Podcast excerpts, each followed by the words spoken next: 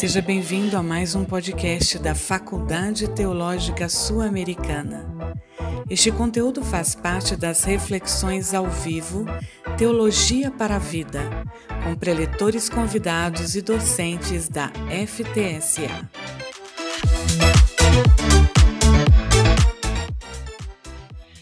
Uma boa noite para todos vocês. Um privilégio ter você novamente aqui conosco toda segunda-feira sempre tem um movimento bacana, bonito, aqui na Faculdade Teológica Sul-Americana. E essa será uma noite também muito especial, como tem sido todas as outras. Hoje, o nosso tema é sobre a teologia da criação e da criatividade no cristianismo. Alguns líderes eclesiásticos, pastores, pastoras, abraçam as artes em seus ministérios outros ficam receosos. Alguns artistas abraçam a igreja, outros, infelizmente, rejeitam a igreja porque ela rejeita justamente aquilo que eles mais amam, a arte.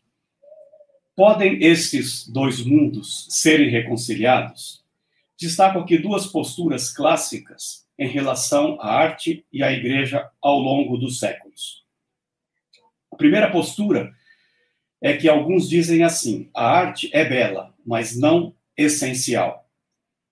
Então, estes aí advogam dizendo que, especialmente o Novo Testamento, enfatiza muito mais a lista dos dons dos apóstolos, profetas, evangelistas, pastores, mestres e outros, e não menciona a arte, achando que a, na missão de Jesus é mais no sentido de, da proclamação, da evangelização, do discipulado, e a arte não está envolvida. A segunda postura é que a arte é essencial no cumprimento e no propósito do plano de Deus na história, que esses advogam que a arte deve estar na vanguarda da criatividade e não na retaguarda, se ela quer influenciar as culturas do seu entorno. Advogam que, tendo em vista que Deus é criativo, e fomos feitos à imagem e semelhança de Deus, portanto, fomos feitos também para criar. Criar arte e trazer, comunicar, encarnar o evangelho em meio às culturas, levando em consideração as artes que estas culturas é, produzem e fazem. Assim, então, é, essa noite é uma noite muito bacana nesse aspecto, porque é, é possível conciliar a arte com a pregação do evangelho, com a missão da igreja, com a missão de Deus. Né? Por isso, então, é que nós estamos aqui para conversar um pouco é, sobre a teologia da criação e da criatividade no cristianismo. E para isso nós trouxemos duas pessoas que estão envolvidas nessa questão. Seria uma incoerência da nossa parte trazer pessoas que não estão envolvidas com essa questão. Essas duas pessoas é, são artistas plásticos, em primeiro lugar, os dois são teólogos, os dois são professores, e daqui a pouco eu falo um pouquinho mais sobre cada um deles. Assim, então, eu já trago aqui o doutor Alfredo Oliva dos Santos, que, de uma maneira muito especial e muito particular, é colega nosso. Né? O Alfredo é, é da nossa família, o Alfredo é da nossa casa. O Alfredo foi professor na Faculdade Teológica Sul-Americana por muitos anos, né, Alfredo? E hoje ele está especialmente é, como professor, docente da Universidade Estadual de Londrina. A sua, o seu campo mais específico é a história, portanto, ele é um historiador, é um doutor. E que privilégio, então, Alfredo, ter você aqui conosco. Seja muito bem-vindo aqui nessa noite. Suas palavras introdutórias de abertura aí na sua caminhada conosco hoje, Alfredo. Legal. Para mim também é um, um prazer, uma alegria muito grande estar com, estar com vocês, poder falar um pouco de algumas coisas que eu faço e também é, poder compartilhar um pouco né, com, com vocês e, claro, conversar, debater, discutir, né, é, que é uma coisa que eu sempre gosto bastante. Bacana. Também está conosco aí o Antônio Carlos Barro, é, que é, nos últimos, não sei exatamente, ele pode depois dizer, anos da vida dele, ele tem se dedicado também a pintura, né, a arte abstrata. E, e, é uma coisa que ele entrou nisso, foi entrando, se apaixonou, está cada vez mais apaixonado. E lá na Faculdade Teológica Sul-Americana, nós temos em vários setores os nossos prédios, os quadros deles ali, na biblioteca, no hall. E então, o Antônio Carlos, como a maioria de vocês que nos acompanham aqui sabem, que ele é, é doutor em teologia, formado pelo Fuller Theological Seminary em Pasadena, na Califórnia, é um pastor presbiteriano, e eu e ele é, temos algo em comum. Já o Alfredo eu não me lembro, mas ele pode falar, que tem uma coisa muito importante. Nós somos São Paulinos, né, Antônio Carlos? Suas palavras de boas-vindas para a nossa turma. o, Alfredo, o Alfredo vai mostrar aí depois, aí na, na, na, na arte dele, um negócio extraordinário. Quero uh, dar boas-vindas a todos vocês que estão conosco. É uma, um tema bastante interessante, quase não se toca sobre essa temática nas igrejas. E, e está com o Alfredo também, que é um amigo meu particular, uh, de longa data e, e é de uma gentileza ímpar, o Alfredo. E, então a gente tem convivido mais de perto nesses últimos anos. Frequentamos a mesma igreja. Então, Alfredo, obrigado pelo convite e obrigado a todos vocês. E eu espero que seja uma noite agradável a todos nós. Puxa, que coisa boa. Ah, então, certamente vai ser um, um, encontro tranquilo, né, Antônio Carlos e Alfredo? Um entre colegas que já se conhecem desde longa data. E, como disse o Antônio Carlos, um tema é, muito importante para a vida da igreja. E o Alfredo, como historiador, certamente vai tocar em alguns elementos críticos dessa o porquê da ausência da arte em determinados setores do cristianismo. Então vamos juntos. A gente vai ter agora um tempo é, com o professor Alfredo e daqui a pouco a gente volta para ter um debate, Antônio Carlos, eu e o Alfredo, e a gente volta daqui a pouquinho. É, então fique aí, que essa vai ser realmente uma noite é, muito agradável é, para todos nós. Tá certo, gente boa? Privilégio. Obrigado, Alfredo. Obrigado, Antônio Carlos. Nós agora vamos ficar, então, com o é, Alfredo. E você tem, então, o seu tempo. Fica tranquilo, Alfredo, para expor para nós. O que você já preparou?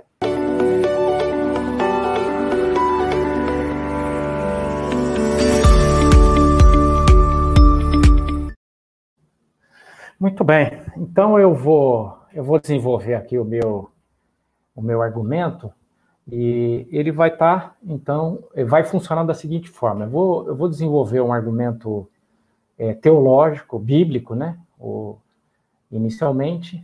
Então, é, na minha compreensão, é, a nossa dificuldade em, em, nos vermos como pessoas criativas tem a ver com o tipo de teologia que nós seguimos. Então, eu acho que, que eu devo, deveria, né, começar desenvolvendo então um argumento bíblico e, e, teológico. E no segundo momento, então, eu vou fazer uma parte mais pessoal, mais testemunhal. Né? Eu, eu vou dar o meu testemunho, vamos assim dizer, ilustrando a partir de algumas fotografias e mostrando para vocês qual tem sido a minha experiência de, de criação e, e de, de, criatividade. Ok? Então, é, eu, vou, eu vou desenvolver então o meu argumento teológico com base nos primeiros três capítulos é, do livro do Gênesis, e, e eu acho que, que não é naturalmente gratuita a escolha desses capítulos, porque é, constantemente nós olhamos para os primeiros capítulos, capítulos da Bíblia e nós estamos sempre atentos a esses capítulos como capítulos que falam sobre a criação de Deus, né? Quer dizer, não só a criação do mundo e do, dos seres viventes, mas também a criação do ser humano. Né? É, certamente temos aí é, trechos, né, os capítulos talvez mais conhecidos de toda a Bíblia, e, e, esse me parece que é um grande problema que nós enfrentamos sempre quando nós nos tornamos muito familiares é, em relação a determinados textos da Bíblia. De vez em quando a gente precisa ser cutucado e aprender a ler de uma outra forma esses textos, né? Porque em função é, de estarmos acostumados com uma leitura, a gente para de enxergar algumas coisas que são igualmente importantes. Então eu vou, eu vou é, pensar alguns versos, mas vou sempre levar em consideração o contexto de todo, todo esse, esse grupo, né? A gente usa no campo da teologia a expressão perícope, né? O que é uma perícope? Uma perícope é um texto compreensível em si mesmo. Então, a primeira coisa que a gente tem que dizer é que Gênesis 1, 2 e 3 formam um todo compreensível, né? Você não pode interpretar nenhum trecho desses três primeiros capítulos sem levar em consideração o contexto, a relação que, que cada capítulo tem com o outro. Então vamos lá, eu, eu vou começar pelo Gênesis 1.1, que vocês certamente conhecem muito bem, né?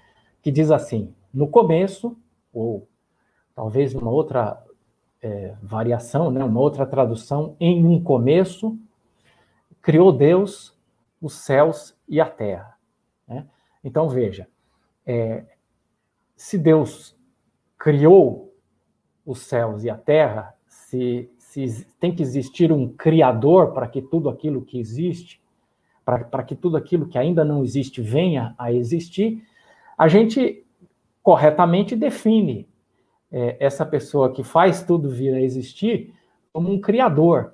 O que parece que a gente normalmente não presta atenção é que todo criador necessariamente deve ser uma pessoa criativa, né?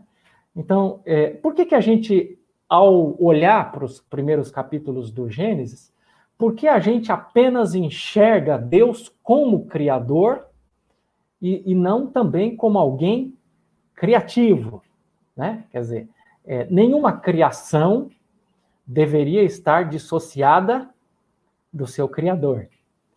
É? E, portanto, o criador sempre deve ser uma pessoa criativa. Uma pessoa só cria porque ela é criativa. Né?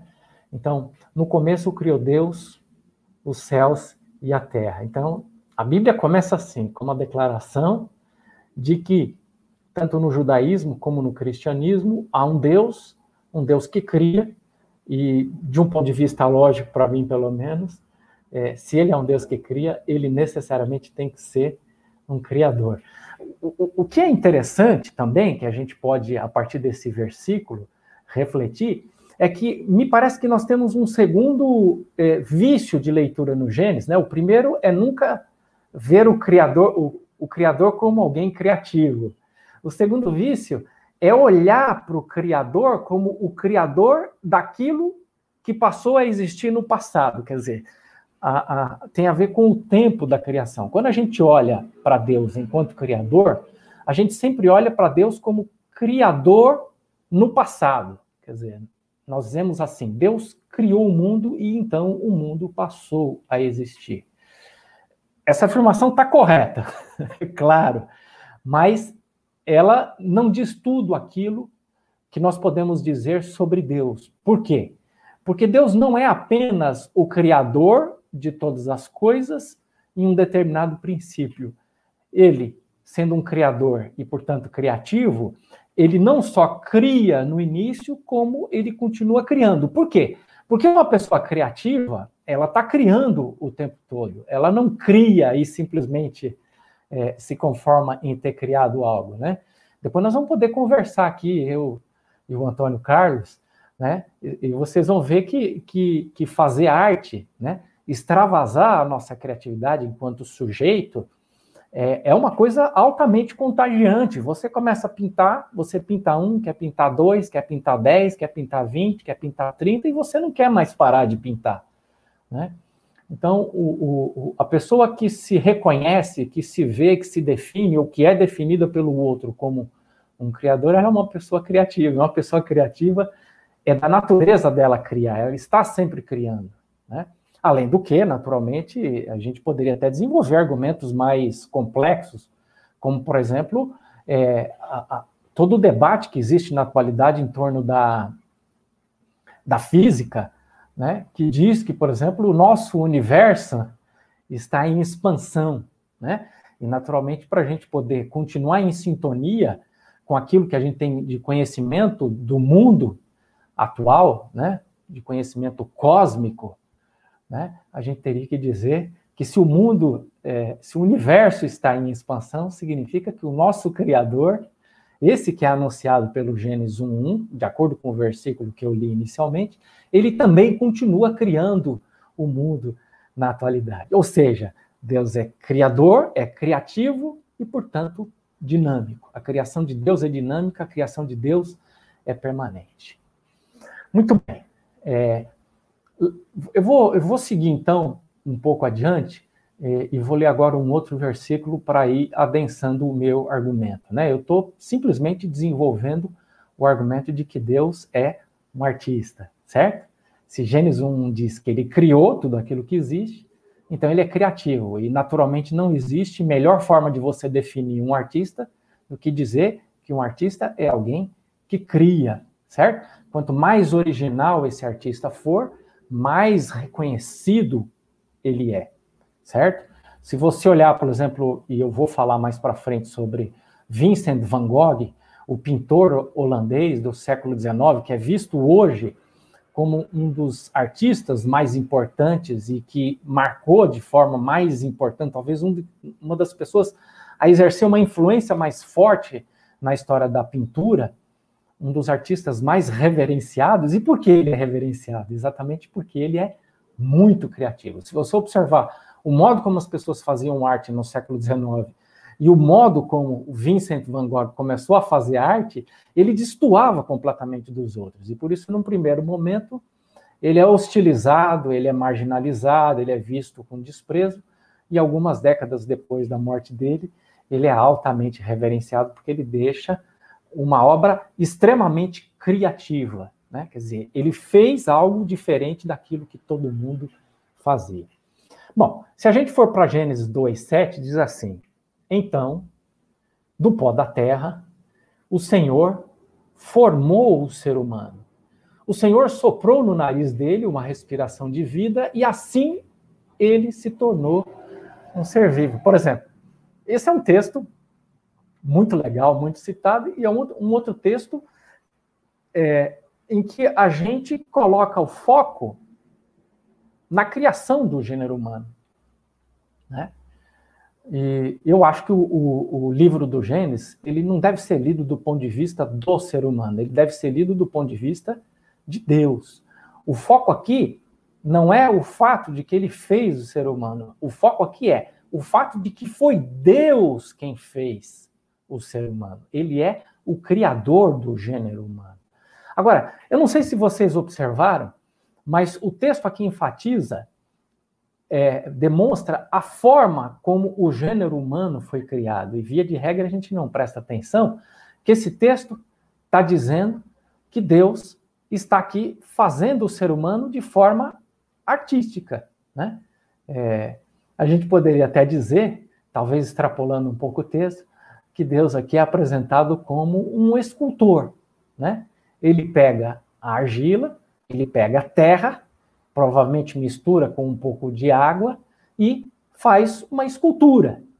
Naturalmente que uma escultura de uma forma um tanto quanto diferente qualquer escultor poderia fazer, porque sendo ele o autor da vida, ele tem o poder de soprar o fôlego de vida, né? Mas nisso também eu vejo a criatividade de Deus, né?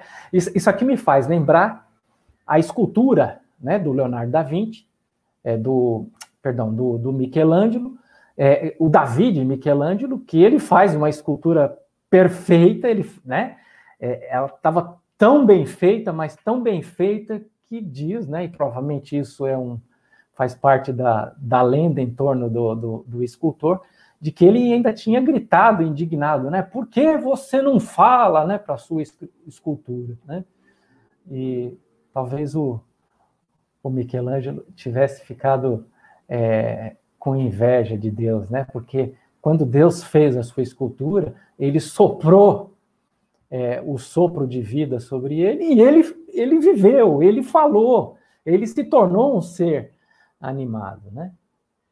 É, então, te, temos que olhar Deus aqui como a figura de um escultor, como a figura de um artesão, né?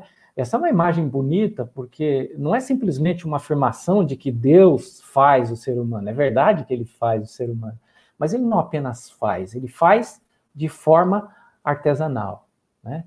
É, quando ele estava criando o ser humano, Deus estava fazendo artesanato.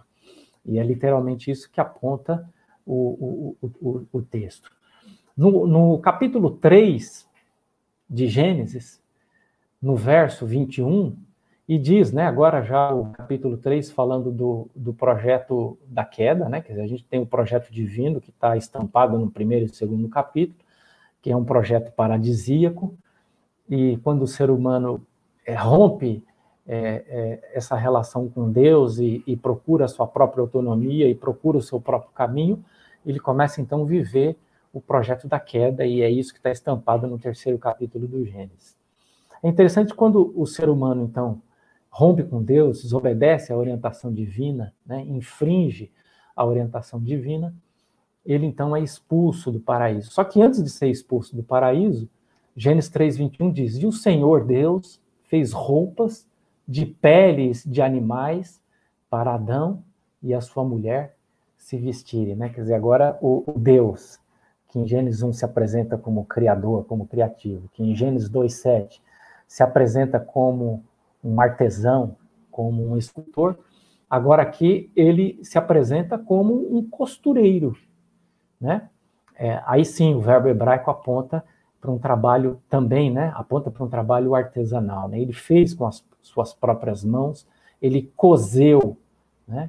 E, e então é, essa imagem naturalmente me lembra bastante da, da, da figura materna na nossa cultura, né? De que quando nós vamos sair de casa, né, criancinhas, ou transitando de criancinha para para adulto, a nossa mãe sempre nos lembra, né? Vocês vão para esse mundo afora, não esqueçam de levar a blusa, né? Ou seja, esse cuidado materno, né? Que a gente vê aqui também na pessoa de Deus, né? Quer dizer, ao mesmo tempo que ele é um Deus que diz, olha, vocês ao desobedecerem, vocês vão, pedir, vão perder a condição privilegiada de habitar um paraíso, ele ainda assim age como as nossas mães fazem conosco, né? E nos despedem com um casaquinho, né? Lembrando que esse casaquinho foi feito pessoalmente pelas mãos de Deus. Então, o Deus criador, criativo, ele ele se apresenta como um escultor e agora também como um costureiro, né? Muito bem. Em segundo lugar, eu gostaria de dizer que, de acordo com o Gênesis, os, os primeiros capítulos do Gênesis, gostaria de dizer para vocês que existe um artista dentro de nós.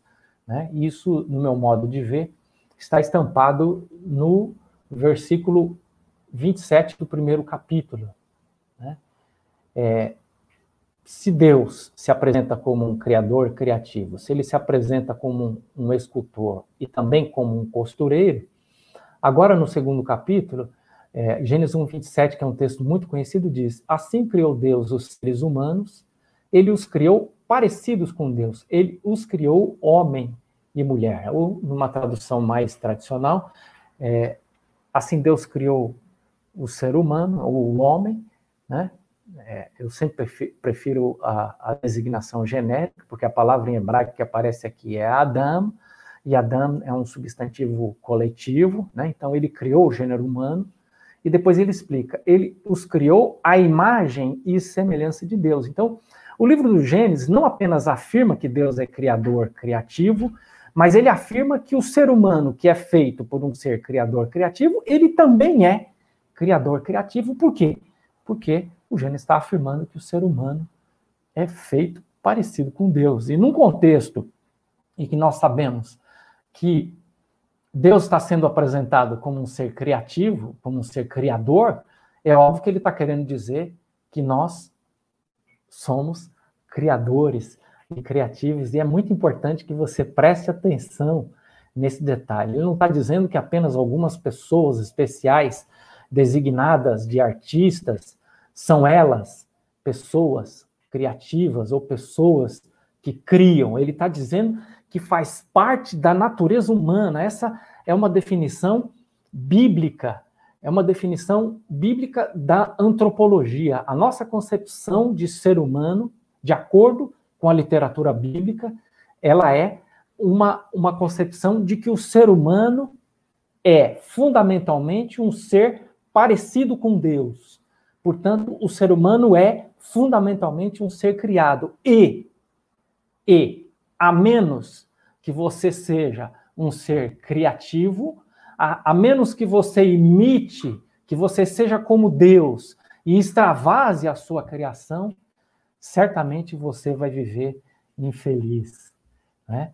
Ou seja, é, se você não não extravasar o potencial, o propósito para o qual você foi criado, você não vai se realizar como pessoa, não vai se realizar como ser humano, porque o ser humano só é plenamente humano quando ele está criando.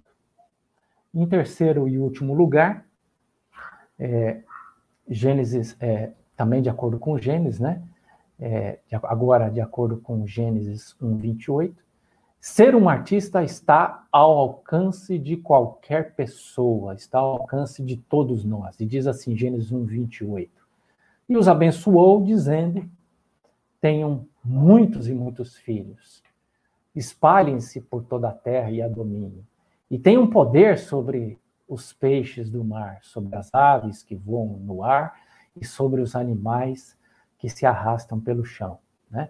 Então, Deus dá uma ordem para nós procriarmos. Né? Quer dizer, a palavra procriar é uma palavra com um prefixo, mas é uma palavra que vem do mesmo verbo que criar. Né? Quer dizer, Deus está dando uma ordem. Né? É, é interessante que, que é interessante que a gente sempre olha para esse texto e pensa única e exclusivamente, do, olha para esse texto e só presta atenção no domínio que a gente deve exercer sobre as demais espécies. A gente não vê as demais espécies como companheiras, como, é, ou como, como espécies que estão aí para como aliadas nossas, né, como companheiros de criação divina. A gente olha, quando muito, para esse texto, observando a dimensão é, da procriação, né, enquanto é, sexo, né, ou, ou, da procriação através do ato sexual. Mas eu, gostaria, e nada disso está errado, né, cl claro, mas a gente tem que observar que o texto está falando que Deus dá uma ordem para nós procriarmos. E procriar implica naturalmente em criar. E mediante o ato sexual, nós produzimos talvez a obra mais importante das nossas vidas, que é originar uma outra vida. Né? E isso é um ato de criação. Né? E, e por isso o ato sexual, é, é, com justiça, ele deve ser considerado um ato, um ato sagrado, porque ele é um ato é, de criação de vida. E a vida é uma coisa sagrada. Né? Muito bem. É, então eu gostaria de de tentar ilustrar para vocês é, como é que eu, enquanto sujeito, como é que eu, na minha vida, eu tenho procurado fazer eco a esse texto na minha vida e como é que eu tenho procurado, então, é, me tornar um ser criativo, tá? Então, é, o que eu gostaria de fazer agora é, é mostrar algumas fotos, né, para vocês, é, em que eu narro a minha experiência com a criação e com a criatividade. Eu, eu sou um artista amador, sou um artista iniciante, é, eu tenho uma série de, de limitações, uma série de dificuldades, e, e, eu gostaria, então, ao mostrar algumas coisas que eu faço, é, encorajar vocês a também darem a sua a sua parcela de, de, de criatividade. Eu vou seguir, então, agora eu vou mostrar, então, algumas imagens para vocês, ok? É, então, o meu objetivo é só esse, é, é, o de que vocês possam se sentir encorajado, encorajados a extravasar toda a criatividade de vocês, ok? Então, vamos lá, ó. aqui eu vou mostrar é, é uma primeira foto tirada ao lado de um dos meus quadros favoritos. É, e depois eu vou mostrar uma foto dessa igreja. Esse é um quadro de Van Gogh, Vincent Van Gogh, um pintor holandês do século XIX, é, um grande artista. Essa é uma foto tirada no Museu d'Orsay, na cidade de Paris. É, essa é uma foto no interior é, do Museu de Amsterdã, Museu Van Gogh em Amsterdã, na capital da Holanda. É um museu que não permite tirar fotos do acervo, então eles deixam apenas a gente tirar foto desses painéis e, e eu estou aí num, ao lado de um painel que é um, um dos muitos autorretratos de Vincent van Gogh, para mim, o, o artista mais criativo que existiu na história da pintura. Essa é aquela igreja que apareceu na primeira, no primeiro slide, a igreja Notre Dame, né, de, só que aí é de Auvers-sur-Oise, é uma cidade que fica a 30 quilômetros de Paris, e essa, essa igreja que foi pintada e imortalizada por Vincent van Gogh. Aqui é o interior da igreja, um pouco para vocês também apreciarem a, a, a, arte sacra, né, os detalhes. Né? Essa é uma igreja é, construída no início da Idade Moderna, mas é uma igreja ainda que, que se inspira na estética é, medieval, né? Se vocês forem à Catedral de Notre Dame de Paris, né, a, a Notre Dame mais famosa, ela, é, você vai perceber essas nervuras internas são muito semelhantes, é, os vitrais coloridos, e essa tem a peculiaridade de ter uma série de réplicas de, de quadros do Vincent van Gogh dentro, porque o, o Vincent van Gogh provavelmente não apenas pintou, mas esteve nessa igreja. Essa ainda na cidade de Auvers-sur-Oise, a cidade onde o Vincent van Gogh passou os últimos meses de vida, e aqui é onde ele morava, né? Ah, vocês estão vendo aí na foto do lado direito acima, é o quartinho onde é, o Vincent van Gogh, depois de um ou de uma tentativa de suicídio ou de uma de um disparo acidental, é, veio para casa e morreu nesse quartinho. Esse quartinho pode ser visitado. É, é, exatamente, se você ficar de costas para a pensão, para o local onde ele morreu, onde ele vivia, exatamente em frente está o prédio da prefeitura. E isso aqui é bem legal para vocês observarem. É, o prédio da prefeitura e a pintura do Vincent van Gogh que é colocado para identificar o ponto turístico aí, né? Isso acontece com a igreja, acontece com uma série de locais que foram pintados por Vincent van Gogh, que passou os últimos 80 dias de vida nessa cidadezinha, 30 quilômetros ao norte de Paris. Aqui o túmulo do Vincent van Gogh, é, ele, ele foi mantido por seu irmão durante muito tempo e ele ele depois, então, o irmão morreu pouco tempo depois dele, foram levados os restos mortais do irmão e enterrados junto. O irmão morreu na Holanda, mas para fazer jus às amizades dos dois, eles foram colocados lado a lado, porque eram muito parceiros, muito brothers. Bom, aqui é uma foto da capela, da, é uma réplica né, da capela, não é uma igreja, é uma réplica da igreja, é, na Universidade Estadual de Londrina, uma exposição que cuja pesquisa foi feita por mim, alguns dos meus orientandos e orientandas, com fotos e com imagens e com informações das cartas do Vincent van Gogh, que eu é, é, realizei junto com os meus orientandos na Universidade Estadual de Londrina há dois anos. Um pouco aí, uma vista dos painéis, é, identificando algum, algumas pinturas e algumas informações das cartas. Isso aqui é uma outra exposição que eu fiz de quadros meus e do meu irmão, que é cartunista, desenhista. E, e esse, esse, esse, rapaz e essas duas moças são, são meus orientandos, eram na época, e dois deles ainda continuam sendo meus orientandos, e estavam junto comigo é, e ajudaram a fazer algumas telas. Essa é uma das coisas que eu, que eu tenho feito, é pintar junto com os meus alunos e alunas novamente eles aqui na abertura da exposição. E eu aqui junto com, com as telas, são todas minhas, exceto a última à direita da foto, que é do meu irmão. Mas tem mais, tem mais coisas do meu irmão e minhas aí nessa exposição. Aí foi no Centro de Documentação e Pesquisa na Universidade Estadual de Londrina.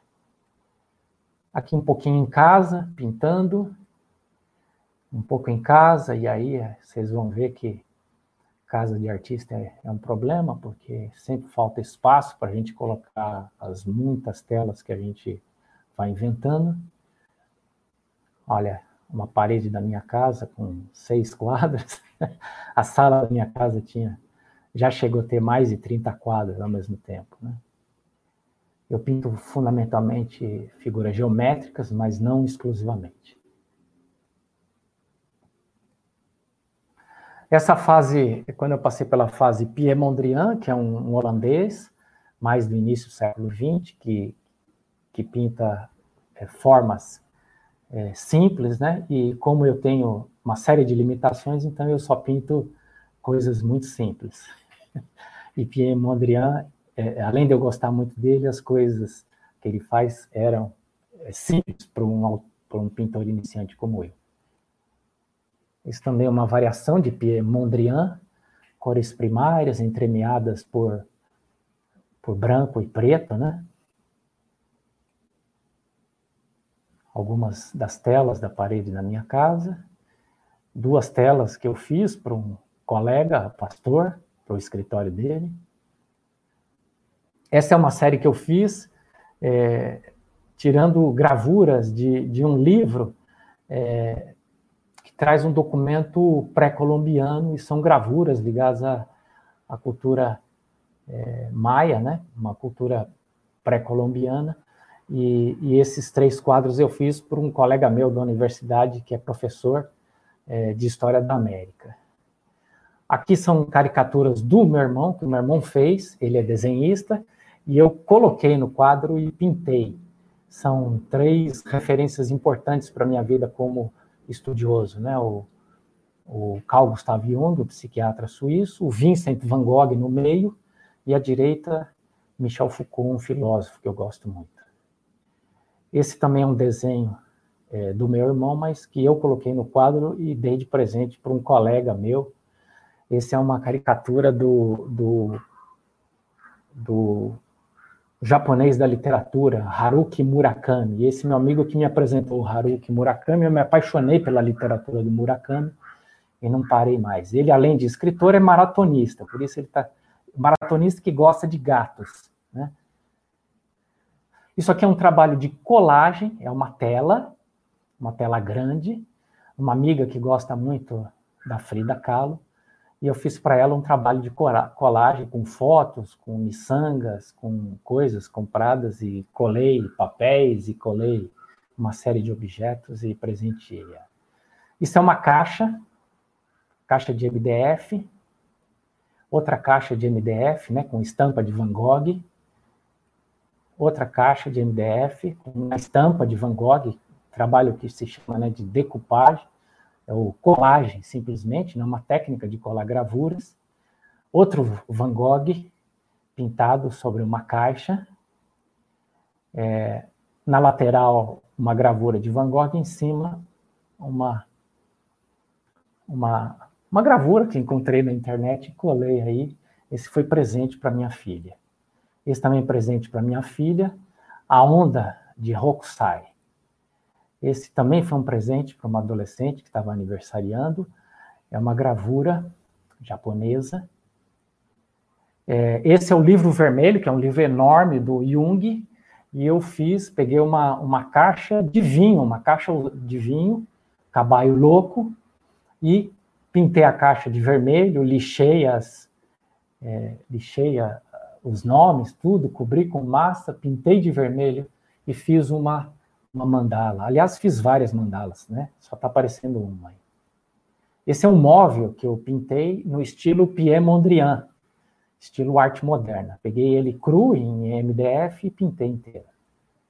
São caixas com, é, na lateral são guardanapos, literalmente esses guardanapos de papel que a gente usa para limpar a boca, feita trabalho de colagem presente que a minha esposa deu para algumas amigas. Outro trabalho de colagem com guardanapo, guardanapo de papel. E essa é uma caixa de MDF também, com uma mandala no fundo. Outra caixa, esse foi presente para um colega pastor, que foi, foi um aluno meu. Esse aqui ajudei uma amiga da minha filha a fazer, com HQ, ensinando para ela a arte da, da decupagem, da colagem outra caixa de MDF, caixa de MDF com mandala, mandala. Aqui as, as mandalas, mais mandalas, essa feita com, com stencil. Mandalas feita à mão, né? Isso é técnica de pontilismo, que é o, o que eu aprendi a fazer agora durante a pandemia, feita em placas de MDF. Eu amo fazer isso, isso é um, um excelente passatempo. Essa é a última mandala que eu fiz, procurando variações da, do vermelho, pegando na tonal aí do amarelo ao marrom e jogando, brincando um pouco no vermelho. E essa é feita para minha filha, que escolheu as cores e falou: pai, faz uma para mim usando essas cores. E eu fiz presente para uma amiga. Aqui está escrito o nome sagrado de Deus Jeová no centro da mandala, Adonai. Aí são telas feitas com pontilismo, telas pequenas. Aqui telas, aqui é uma tela gigante, é bem grande. Telas maiores com pontilismo. Isso é muito gostoso de fazer e eu acho que me encontrei aqui, ó, fazendo esse tipo de, de arte. Essa é uma tela pequenininha, usando a técnica do pontilismo. E por fim, a caixa que eu fiz para o Antônio Carlos. Então, agora eu preciso revelar para vocês o quanto eu gosto do meu amigo Antônio Carlos. Isso aqui foi um ato de amor porque eu sou corintiano, roxo, Aliás, é um pleonasmo, né? Dizer que um corintiano é, é roxo. Mas, enfim. É isso. Eu fiz isso. Ele comprou a caixa, trouxe, queria que eu fizesse uma, alguma coisa e eu fiz isso de presente para ele. Parece que ele gostou. ok, gente? Eu acho que usei tempo demais, não? Bacana, Alfredo. Muito legal. Muito boa a sua exposição. É, muito rica a experiência que você teve na Europa e aqueles que podem ir também para lá, foi uma experiência muito riquíssima. E, sem dúvida alguma, a sua arte mais bonita de todas é essa última que você fez. Eu não tenho dúvida nenhuma a respeito disso. Obrigado, Alfredo, viu, de coração. Ah, nós vamos agora ter um tempo de interação aqui, é, mais com o Antônio Carlos, eu participo em outra coisa, então, vamos abrir aí a oportunidade para o Antônio Carlos também começar a fazer as suas interações nesse tema. Está com você, Antônio Carlos, vamos interagindo agora. Ah, primeiramente, eu quero agradecer ao Alfredo essa exposição, é, exposição aí dupla, né? A exposição da palavra, a exposição do conceito da teologia da criação e a exposição da obra dele, é tão bonita e eu já tive a oportunidade de de participar quando ele fez uma exposição na UEL e lá na casa dele também, na nossa convivência. Enfim, é, é muito bonito esse trabalho, um trabalho de muita paciência e que certamente tem que ser alguém como o Alfredo para fazer. Eu, eu não, não faria, né? Então, quando a gente é, pensa em teologia da criação, é, normalmente a gente vai pensar em queda, é, pecado, é, expulsão do jardim do Éden, e a gente olha mais dessa perspectiva da teologia sistemática, algumas, alguns pontos da teologia da criação. Mas a gente precisa reconhecer que a igreja ela não trabalha a teologia da criação. É, já li artigos sobre isso, que ah, se você pega, por exemplo, se tem pastores nos ouvindo, ou, ou membros de igreja nos ouvindo, talvez 98% das pregações, meditações, é, boletins, é, coisas que se fazem, está na área da redenção, da salvação. E, e muito pouco, 2%, 3%, na área da, da teologia da criação.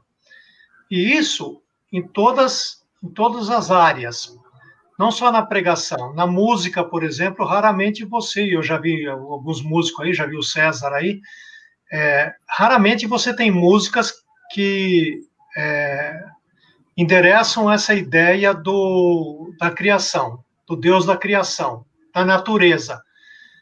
O que ocorreu foi que é, grupos, é, ONGs, é, que se especializaram na defesa da natureza, tomaram para elas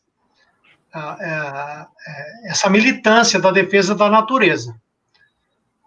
E é interessante que a maioria absoluta desse povo que milita nestas ONGs, eles não são cristãos. Uma boa parte é, é, não crê em nada. Agora, a igreja, que se diz, então, é, seguidora de Deus, da Bíblia, da palavra sagrada, quase não trabalha a criação, nem nas temáticas e nem na prática.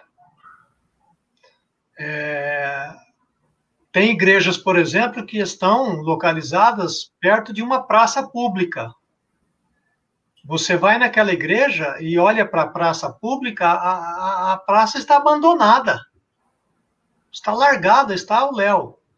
Por que, que a igreja não pensa que esta praça aí reflete a glória de Deus e ela, então, num sábado, ah, pega todo mundo, vai para lá, sabe? É uma festa, faz é, a limpeza, os homens, os idosos podem participar, porque sempre gostaram dessa coisa de plantar flores e árvores. Ou seja, dá uma repaginada nessa, nessa praça que está aí na frente da igreja, depondo contra a igreja. Contra a igreja. Então, não é só no problema da do conceito da teologia. É também, como não tem a teologia, não tem a prática naturalmente. Então, o Alfredo expôs bem isso aí, e, e, e quando a gente fala também da teologia da criação, é, nós vamos muito bem na área do relacionamento com Deus. Mas a teologia da criação, ela nos remete, nos desafia em relação ao outro, ao outro, criado à imagem e semelhança de Deus. Então, todo ser humano é uma obra da criação de Deus. Aí, como nós pegamos aquela ideia lá do Novo Testamento de que quem é crente é filho de Deus, quem não é é criatura, para nós a criatura ficou em segundo lugar, né? ficou em segundo plano. Dá até a impressão que a criatura é obra do diabo. Mas não é, absolutamente. Toda Todo ser humano, toda pessoa foi criada por Deus e traz a imagem de Deus, ainda que borrada por causa do pecado, mas traz a imagem de Deus. Então, nós também, a teologia da criação nos informa e nos ensina a olhar para o outro como uma obra-prima de Deus. Mas como é que nós olhamos como cristãos?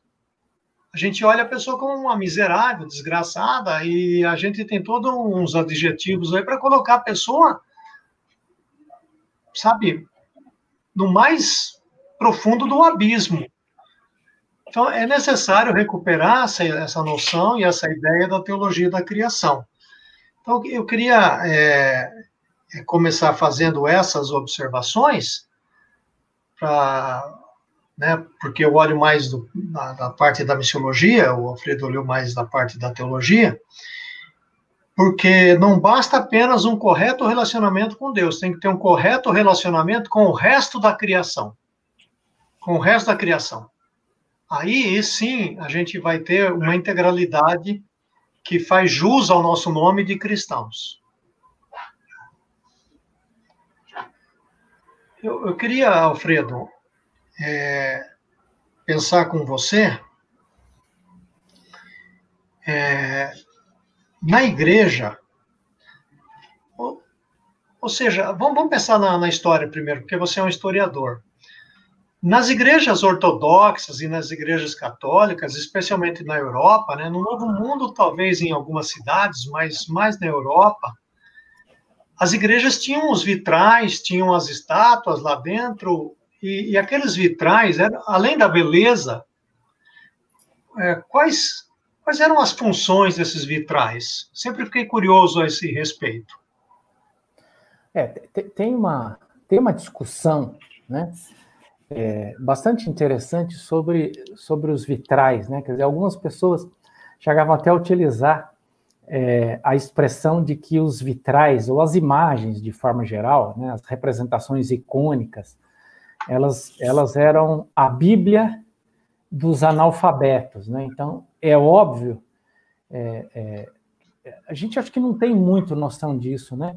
Mas o, a difusão da alfabetização, da capacidade de leitura, é, é um fenômeno recente na Europa. É, começa a se universalizar a partir do século XIX, e no Brasil é, é, é uma coisa, do, é uma conquista do século XX, né?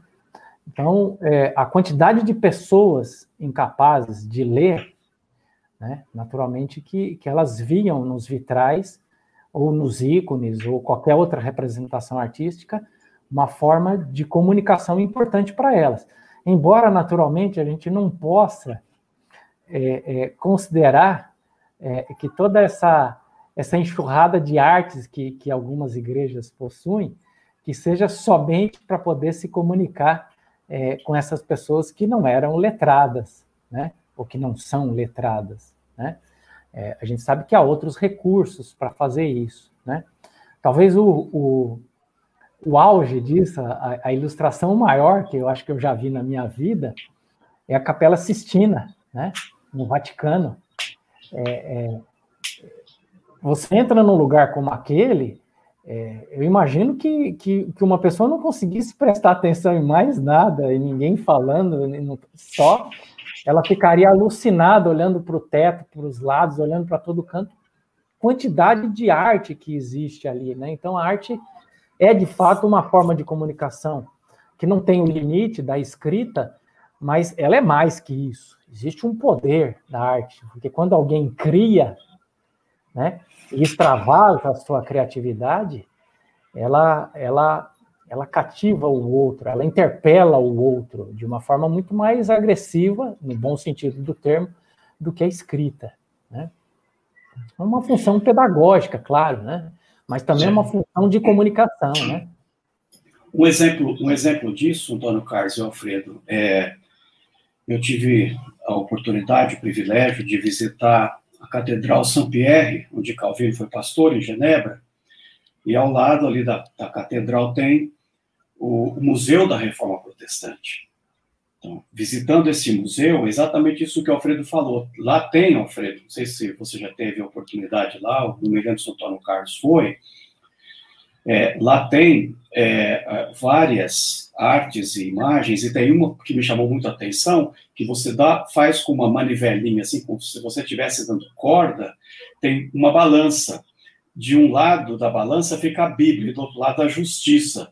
Então, conforme você vai mexendo a manivelinha, você vai vendo que a Bíblia e a justiça andam juntos na reforma protestante. Exatamente isso por quê? Porque as pessoas eram iletradas, elas não entendiam leitura. Então, você tinha que fazer isso para inclusividade dessas pessoas na comunidade de fé, né? Isso é muito bonito. Um exemplo disso que você falou. É, o, se a gente quiser até chegar mais perto daqui, né? É, é eu fui, a coisa de três, três anos, quatro anos, eu fui no MASP, Museu de Arte de São Paulo, e estava tendo uma uma exposição é, sobre Cândido Portinari, né, um artista brasileiro é, envolvido com, com o modernismo brasileiro, né, da, da, com evidência meados do século XX. E estava lá uma tela dele, na verdade um painel enorme, deve ter uns dois metros por dois metros, que é chamado o, Os Retirantes, aquela cena em que existe uma, uma família de nordestino transportando uma criança morta e de forma é, icônica, né, de, de forma hiperbólica, as lágrimas jorram das pessoas, aquelas pessoas magras, esqueléticas. Né? Quando eu cheguei diante dessa, desse painel, eu parei e eu fiquei chocado. Eu chorava e eu não sabia por que, que eu chorava. Eu não, eu, não, eu não conseguia saber se eu chorava, porque eu trabalhei seis anos no Nordeste e eu amo o povo nordestino e aquele quadro, é um tributo ao povo nordestino. É, se, me, se, se, o que me tocava era a emoção de ver o sofrimento é, daquelas pessoas retratado pelo artista, se era a emoção de ver uma obra ao vivo do Cândido Portinari, né, ou se era o impacto do tamanho da tela, né? Quer dizer, a grandeza, aquela explosão de beleza diante dos meus olhos, fosse tudo isso junto. Né? Então, acho que isso ilustra o efeito que os vitrais, que as pinturas, que os ícones, né? Que as, as diversas expressões artísticas eventualmente exercem sobre, sobre as pessoas, né? Quando, quando estão em ambiente sagrado. Lembrando que, infelizmente, por causa do ambiente polêmico do século XVI, a tradição é, protestante é, é, é, é, um pouco, um pouco não, ela é totalmente iconoclasta, né? Quer dizer, ela tem uma aversão a toda a representação imagética, né? De qualquer é. forma, não, não precisaria ser anti-arte, bastaria ser é. anti-imagem. Eu, eu, acho que essa é uma temática interessante, Alfredo, porque quando a gente está falando de arte, naturalmente que é, a arte, enfim, não tem nem como você definir né, o que, que é arte, né? Igual eu pinto pintura abstrata, vocês estão vendo aí no fundo, né? Pintura abstrata é conhecida pelo seguinte: assim que a pessoa bate o olho, ela fala assim, ah, isso aí qualquer criança faz, né? E realmente... rabisca lá. É, rabisca, e realmente faz. Mas eu tô, eu tô vendo ali, ali o, o no, no chat lá o Edu, o Edu comprou uma, uma, uma tela e umas tintas e foi fazer uma pintura abstrata. E ele desistiu, né? que aparentemente parece assim, bom, qualquer criança faz, lógico, qualquer criança faz. Outro dia minha neta fez uma de aí, né? Eu ia colocando as tintas na tela e ela mexia com o pincel. Agora, a gente também está falando de outras, de todas as artes, da música, né? a música clássica, a música contemporânea, é, estamos falando do, da poesia, dos jograis. Uh, hoje, hoje tem a, a, arte tech, né, de, de, de você fazer a arte num iPad. É, eu fiz uma série dessa, coloquei aí. É, enfim, tem diversas maneiras de se fazer a arte. Agora, eu queria voltar nesse ponto que você tocou aí. Por que, que a igreja protestante ela é, com exceção da música, certo? Da música, é, é, como símbolo a ceia, a ceia, tem lá os símbolos, mas fora isso, as igrejas são assim, peladas, né? Parecem é, paredes de, de hospitais, né? Não tem absolutamente é, nada. É, isso tem a ver com o ambiente polêmico do, do, do século XVI, né? Da, do enfrentamento da Igreja Católica e da construção da identidade da, das igrejas reformadas por oposição ao catolicismo romano, né? Então, como essa questão dos ícones, dos símbolos, das esculturas, isso é muito forte na tradição católica, é, isso teria que ser teria que ser o contrário disso na tradição protestante, e tem sido assim, né? É, a gente sabe, por exemplo, que a liturgia calvinista, ortodoxa, radical, é, até a música tem restrições, né? Que as pessoas deveriam cantar é, salmos, ou de preferência cantar a palavra de Deus, sem acompanhamento musical, né? Quer dizer, o acompanhamento musical que, que foi entrando sorrateiramente ao longo dos séculos, talvez tivesse, é, fosse visto por Calvino como já uma, uma distorção da reforma protestante, né? Agora, naturalmente que, que, se a gente sair do, do ambiente das artes visuais, porque também arte não é, é, arte não é sinônimo de arte visual, né? Então, por exemplo, a literatura é uma forma de arte extremamente importante, né? E a, a própria comunicação, a gente pode usar uma série de recursos criativos e artísticos, né? Então, é, é, talvez a gente é, devesse incorporar aquilo que não vai agredir a nossa tradição, de qualquer forma, nós de, deveríamos ser mais fiéis ao princípio de Gênesis 1, 2 e 3, de que somos seres criativos né, e, e, e, vivemos a, plenitude da nossa humanidade à medida que criamos. Né? Agora, é uma questão, né? Por exemplo, a gente não vê o trabalho teológico como um trabalho de criação literária. A gente vê um trabalho é, teológico, de, de, no sentido de escrever teologia, como um trabalho de rompimento com o campo das artes, né? A, a mesma coisa a historiografia. O historiador ele bate o pé e diz: nós somos acadêmicos, né? e rompe com, com o campo da literatura, mas se você pegar qualquer bom historiador aqui, um historiador reconhecido, ele é, sobretudo, um artista da palavra, alguém que se comunica bem, que escreve bem, que narra bem. Né? Então, a gente pode incorporar é, é, a criatividade em outros campos também, né? Uhum. Um exemplo também disso que você está falando, Alfredo, que o Antônio Carlos te perguntou, é a própria Saint-Pierre, a catedral de Calvin foi pastor. Claro que ela, com o passar dos tempos, ela não é, a que está lá não é a que Calvino era pastor, ela foi, como toda catedral, até para ser uma catedral, ela tem que subindo de nível, né, vamos dizer assim. Mas você vai lá, é isso que o Antônio Carlos falou, a expressão que ele usou é pelada, né, não tem quase que nada, assim, né. É, é, essa, essa, esse iconoclastismo, alguns até chamam de iconofobia, né? Sim. É a, é a fobia, né? da, da, da, possibilidade de ter imagens, como você pega, por exemplo, é, esses vitrais lindos que tem, uh, e o principal deles aqui que todo mundo conhece, não sei se conhece, mas é, já ouviu falar pelo menos, é a tal da Via Crucis, né? Que é em 14 vitrais, né? É, representando esse caminho da cruz, né? Que vai retratando o primeiro é o Jesus condenado à morte, né? e o último é o corpo de Jesus sendo sepultado. Né? Que beleza, que assim você indo por cada caminho, lembrando o Evangelho, passo a passo, né? Quer dizer, você chega numa igreja nossa brasileira, assim, é um galpãozão que não tem nada, né? É, não tem nada, um negócio assim que e, não, não expressa. E, e é interessante porque isso nos remete de novo ao passado, especialmente nesse período aí da, 1500, 1400, 1500, 1600, os pintores pintavam muito as histórias da Bíblia. Pintores, é. não é, Alfredo? Renomados. Eles pintaram a história da Bíblia. Você já fez referência aí da Capela Sistina, da criação de, de, de Adão.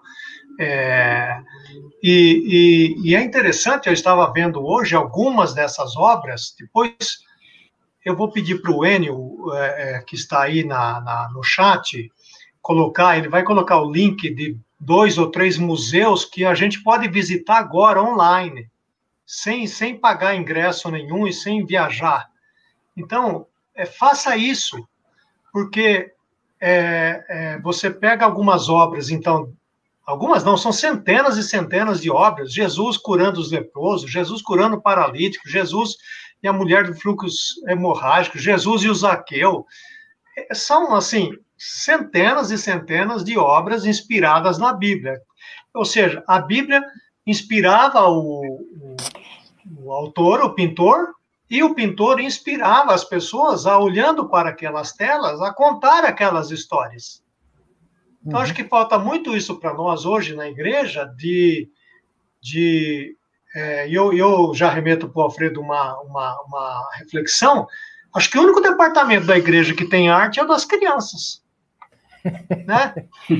É, é, é porque é. elas pegam aquele, aqueles desenhos, aquelas massinhas, lápis de cor, aí, aí pinta o céu, pinta isso, pinta aquilo e tal. Aí, aí leva para casa, mostra para o pai, o pai não dá nem pelota, a mãe também não, joga em cima de algum lugar lá qualquer, né? Ao invés de guardar, né? Porque essa criançada vai ficar velha depois, seria interessante guardar. Passado o departamento infantil, que é muito criativo, eu quero dizer isso, hein? O pessoal que trabalha no departamento infantil é muito criativo, usa material reciclável, aqueles, aquelas garrafas PET, mas terminou o departamento infantil, acabou a criatividade, a não ser que, ah, como eu disse, na área da música, né? Só, só, por que, que só no departamento infantil? Hein? O adulto tem, tem vergonha de ser criativo, de usar arte? Só de é. Alfredo falar, tem, muito, tem muitas as danças, né? Tem, tem as mocinhas Dança? dançando, né? É, é, tem, é. Tem, tem tido isso também nas igrejas. É, o, o, o, o que eu acho que acontece é que, bom, primeiro o, o protestantismo de forma geral, o protestantismo chamado de protestantismo tradicional, ele é fundamentalmente racionalista, né? Então, é, não, eu não estranho que, que o público seja um público racionalista, né? E, e, e, naturalmente, a única pessoa que está desculpada a não ser racionalista é a criança, né? que vive mais perto da sua natureza criativa, né? Quer dizer, o que eu acho que o racionalismo é, é o preço que a gente paga é, pelo processo civilizatório. E a gente rompe com a nossa natureza instintiva, criativa, né? E, naturalmente, depois a gente também paga um, preço por isso, né? E, e, a gente perde a nossa criatividade. Então, é, é óbvio que, que, junto com essa experiência de, de pintar e de criar, é, não é incomum que, que, como acontece comigo, provavelmente acontece com muitas outras pessoas, a gente faz o adulto, a criança, é, voltar à nossa vida de adulto, né? Quer dizer, qual a melhor forma? Por que, que eu imagino que pintar, fazer pintura abstrata seja a melhor coisa do mundo? Porque na pintura abstrata você pinta com muita liberdade, literalmente como as crianças fazem. Né? Uhum. Lógico, existe uma lógica, existe técnica, para tudo tem técnica, mas eu diria que, que a arte acadêmica, é, a pintura acadêmica é, é, é, é, é está no extremo oposto da pintura abstrata, né? Em termos de liberdade, de criatividade, de expressão, né? Você pega, por exemplo, um, um pintor como o Kandinsky, que começou pintando figuração e terminou pintando abstração, porque ele dizia, olha, o único modo de você expressar a realidade da nossa criatividade é por meio da abstração, né? É. E eu acho que, que através da pintura, da abstração, da experiência estética, da experiência artística, a gente se reconcilia com a criança que continua vivendo dentro de nós e que nós, enquanto adultos, estamos renegando o tempo todo. Acho que é por isso que, que a gente permite que os departamentos infantis façam arte, mas quando a gente é. fica adolescente, jovem, daí em diante. Já não quer mais, né? E, e, é interessante isso porque é, é, a, a, pintura abstrata, que parece assim. Algumas pinturas minhas, por exemplo, você está olhando ali na, na né, você pensa assim, ah, chegou aí e passou tudo aí algumas delas já, já, já estão na quinta demão de tinta. É, tem, tem, tem tela minha que eu fiz e gastei uma enormidade de tinta. Aí eu olho tudo aquilo e falo, não, isso aqui não. Aí eu coloco tinta preta em cima inteirinho, ou então eu coloco tinta branca e, às vezes eu acordo à noite, aí eu vou lá e acendo a luz, eu fico olhando para a tela e falo assim, mas se eu colocar um pedacinho de amarelo ali, vai ficar bom, né? Aí no outro dia eu falo, nossa, esse amarelo não ficou legal aqui, eu vou ter que colocar outra coisa em cima. E, e, e assim, é tão bacana, e eu como, né, mais, você faz mais, mais elaborado. E, eu, eu não sei fazer desenho. Eu, eu comecei... Eu, eu, eu, eu me interessei por pintura, na verdade, eu até não contei, o meu filho, o André, que mora na Espanha, ele fez marketing em São Paulo e uma tia dele comprou tinta. Ele fez uma aula, uma aula ou duas, de, de pintura. Mas a tia dele, assim, alucinada, comprou tinta que dava para pintar quase que é um prédio de 20 andares, né? E, e os tubinhos de tinta eram tantos. Ele me deu os tubinhos. Ele falou, pai, fica para você. Bom, para ir para o seminário, para a faculdade, eu desço aqui a. Quem conhece Londrina, eu desço ao Paranaguá, e lá no fim da Paranaguá tem um ateliê de pintura da, da, da Conceição Garcia. Eu passei em frente àquele ateliê por cinco anos e eu falava: um dia eu vou fazer uma aula de pintura. Aí um dia eu, eu parei o carro, peguei o telefone dela nas férias, né? E liguei para ela. E liguei para ela, falei que eu queria fazer pintura, aquele negócio todo e tal, né? Mas que eu nunca tinha pegado num pincel. Depois que eu, que eu liguei, eu dei meu telefone, eu já tinha me arrependido. Né? Aí, bom, mas como era férias, eu falei, ela não vai ligar de volta, né? Aí ela me ligou de volta. Aí ela falou, olha, Antônio, eu chamo de Antônio, olha, Antônio, é, vamos começar as aulas, né?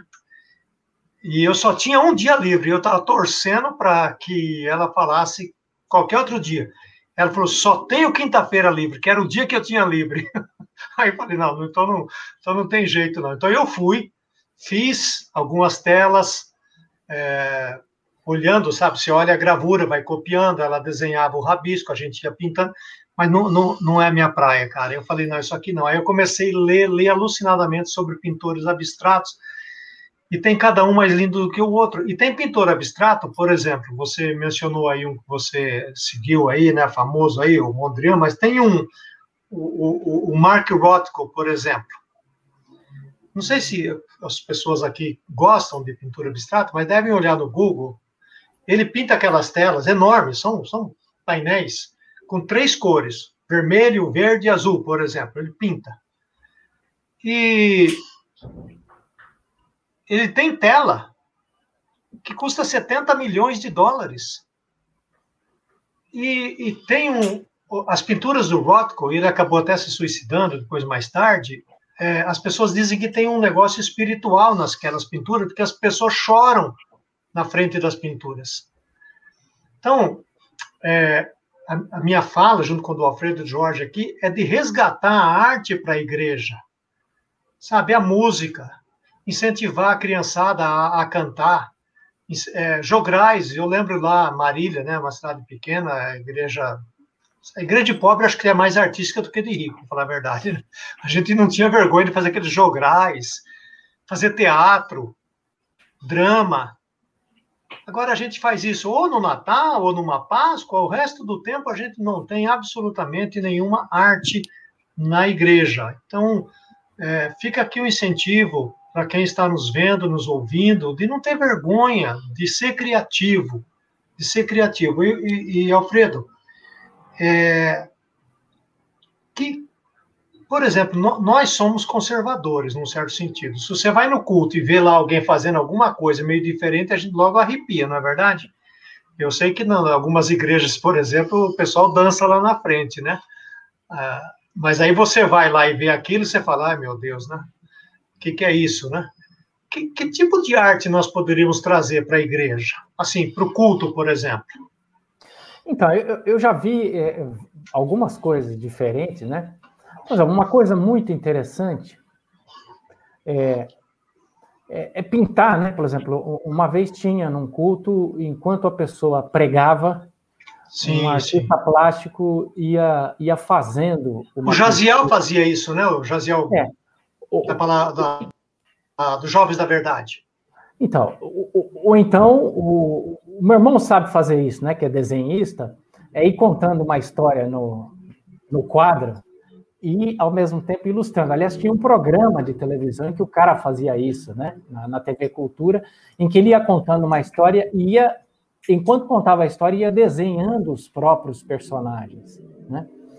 Então, é, mas eu acho que, que mesmo é, se a nossa cultura fosse uma cultura de arte, né? Por exemplo, a gente poderia consumir mais literatura. Se, se, por exemplo, a preparação de um pastor, de uma pastora, passasse é, por, por, consumir arte, literatura, é, em prosa, é, poesia, as pessoas aprenderiam a escrever melhor. Se elas encarassem a própria elaboração do sermão como uhum. um fenômeno de criatividade, um fenômeno literário de criação, né? É. é, inovando na forma, inovando no modo de narrar, incorporando poesia, né?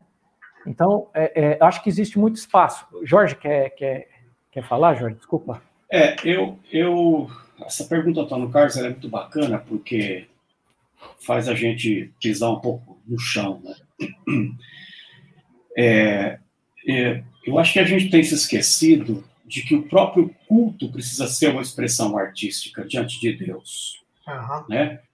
É, não só a pregação ou uma música, mas assim, é, eu não sei, acho que os pastores ou quem está responsável pela liturgia, né? A gente canonizou um estilo de culto no Brasil que você pisa na igreja A, na, na B, que é de outra denominação. Eu, eu viajo, vocês viajam esse Brasil de norte a sul, leste a oeste, vou nos cultos, vou na é tudo igual. É canta, canta, canta, canta, despede as crianças, né? É, é, vem, vem, o dízimo, a, a pregação, um apelo, mais música. Então, assim, a liturgia não é uma obra de arte para Deus. Né? Então, é, eu suspeito, Antônio Carlos e Alfredo, que a gente tem um problema de transfundo no Brasil e que a gente talvez precisasse com muita intencionalidade, ir a fundo nisso, que é a questão da teologia da cultura, né, uhum. que envolve a arte. É, eu acho que nós, como instituições teológicas, e a nossa em particular na FTCA, a gente tem que pensar um pouco sobre a teologia da arte, discutir um pouco sobre isso, né? É, por exemplo, tem dois, dois livros aí que, que estão sendo lançados, você, você acha muito pouca coisa no Brasil. Tem um, tem um livro de teologia e arte da Ceci Batista Mariani, eu acho que é da Paulus esse livro, e um livro recém aí lançado do colega nosso aqui de Londrina, que veio daqui, é o Carlos Eduardo Calvani, que é Teologia da Arte, Espiritualidade, Igreja e Cultura a partir de Paul Tillich. Um recorte específico, mas é teologia da arte. Então, eu acho, Antônio Carlos, que falta também para os fóruns, instituições teológicas, falar da teologia da arte. Porque é, sem isso, e, e, sem e isso, a gente. É, e as pessoas se verem como artistas, por exemplo. É, eu, eu, eu, quando, eu, quando eu comecei a fazer artesanato ou, ou, aprender a pintar, eu comecei a experimentar. Por exemplo, eu escrevi já dois livros é, fazendo essa experiência. E, e, e, quanto mais eu exercito, mais funciona. O último livro que eu escrevi, é, eu, eu, eu dedicava algumas horas por dia para escrever, e então eu ia escrever quatro, cinco horas, eu fazia um intervalo de duas, três horas fazendo arte. E, e essa é uma experiência interessante, porque o, o a gente funciona, é, quando a gente está escrevendo, a gente acha que só usa a função racional para escrever. Mas uhum. o, ato de escrita é um ato de criação antes de qualquer coisa. Então, quando você está fazendo arte, pintando, desenhando, é, criando algo, você está estimulando a sua criatividade. E isso ajuda no processo de escrita. O, o, o racional ele é importante no processo de escrita, mas ele, ele, ele vem em segundo lugar. Primeiro você cria, o texto ele tem que sair, ele tem que fluir, você tem que criar algo. Então, escrever é criar. Depois, você, num segundo momento, você, através da sua função racional, você vai lapidando o texto, né? vai colocando em regras de, de, de da academia, vai colocando em regras do, do, do, código formal da língua, né? etc. Mas, de qualquer forma, antes de tudo, você cria. Então, se nós passarmos a nos ver como pessoas criativas, criadoras, inclusive quando estamos escrevendo um sermão, um livro, né? É, eu tenho a impressão que, também o, o, o, isso exerce um impacto, porque você fica mais criativo também no ato de escrita, por exemplo. Eu, eu, eu, eu inovei mais quando eu comecei a fazer isso. Eu comecei a trazer mais poesia, mais ilustrações da literatura é, para a escrita teológica, né? E para a escrita historiográfica. Então, é, é, talvez é, nos ver mais como pessoas que precisam criar o tempo todo, talvez isso ajudasse a criar uma revolução em termos de difusão da arte nas nossas comunidades, né? É, e, e, também, é, Jorge e Alfredo, é, deixa eu falar uma coisa antes. Quando eu dou aula de homilética aí na, na faculdade, eu falo para os alunos o seguinte: olha, tudo que você aprende no curso de teologia, você não, não vai desaguar só na pregação. Tem outras maneiras. A teologia precisa desaguar na música. É, o pessoal que faz música aí, faça música boa, com teologia, que fale da criação, que fala da missão. É, poesia, Alfredo citou, jograis, tá certo? é, caricaturas. Então, você pode pregar o evangelho usando outras, outras mídias, outras maneiras de transmitir a palavra, tá certo? E, Sabe um exemplo? E, e também tem que passar por uma mudança da. No... Ah, pode falar. Sabe um exemplo que eu acho que é legal disso que você está falando? Por exemplo, quando nós, pastores, ou os pastores, os pastores estão pregando, muitos usam PowerPoint. Não usam? Uhum. Muitos usam. Sim. E aí, no fundo, é uma tela azul, preta, branca, seja qual for.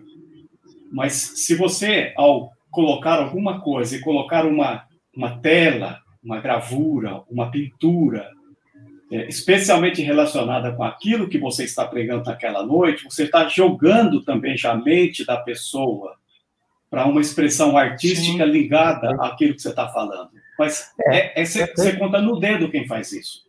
É, o, o para ficar no exemplo do Vincent van Gogh, né? Que, que talvez as pessoas não saibam, o, o Vincent van Gogh era filho de um pastor protestante. E ele começou a preparação para entrar na faculdade teológica e percebeu que ele não ia dar conta do latim, do grego e tal, e, desistiu. Mas ele chegou a atuar como missionário na Bélgica, entre mineiros, né, trabalhadores de mina de carvão. E o Vincent van Gogh é, pintou muitas cenas bíblicas, por exemplo, é, ele, ele tem um quadro que, é, ironicamente, ele está no Vaticano, que é uma pietá, é uma, é uma a mãe de Jesus amparando o Jesus adulto. Mas ele tem, por exemplo, a ressurreição de Lázaro retratada, ele tem a parábola do semeador em pelo menos três ou quatro versões diferentes, né? a parábola do bom samaritano. Então, há uma série de cenas bíblicas retratadas pelos pintores desses mais conhecidos. Né? Então, é, por exemplo, é, o, o, Rembrandt, que é um pintor holandês do século XVII, tem, um, tem uma pintura que inspirou o livro do. Ajuda aí a ser o. A Volta do Filho Pródigo. Ah, sim, sim, do Henry Nowen. Isso, o Henry Nowen.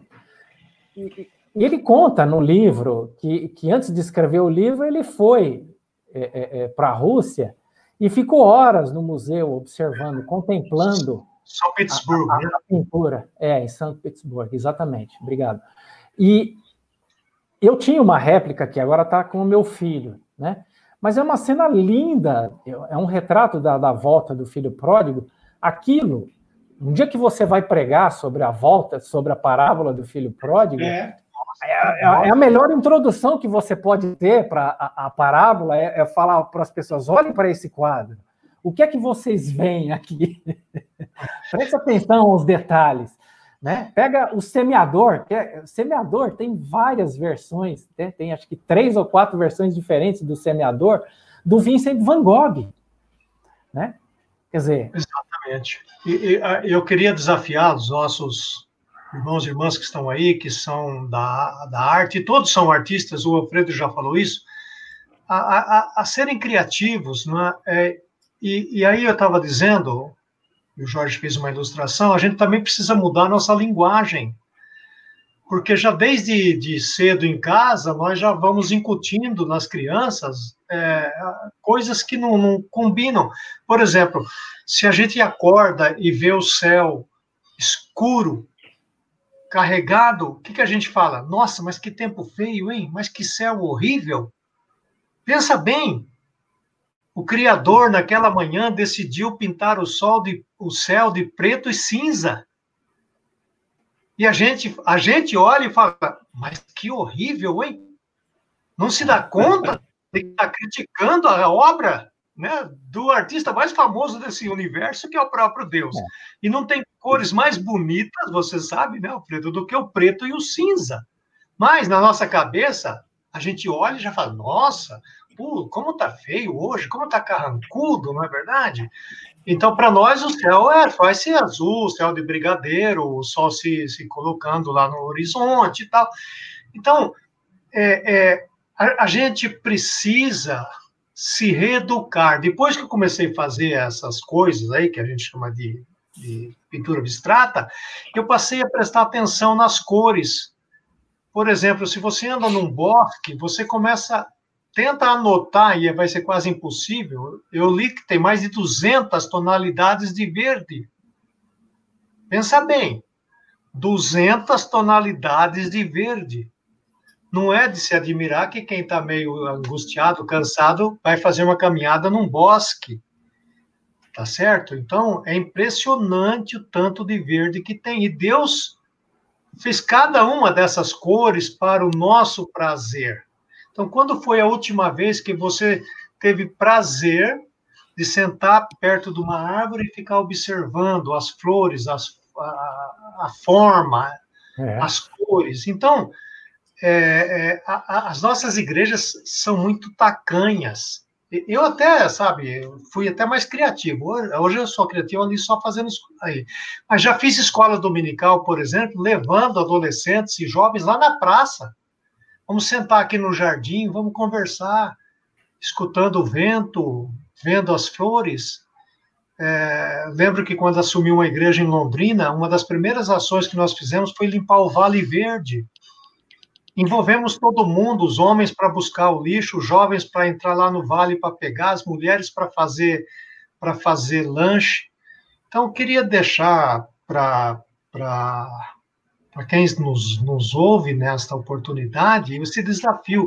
Os céus declaram a glória de Deus.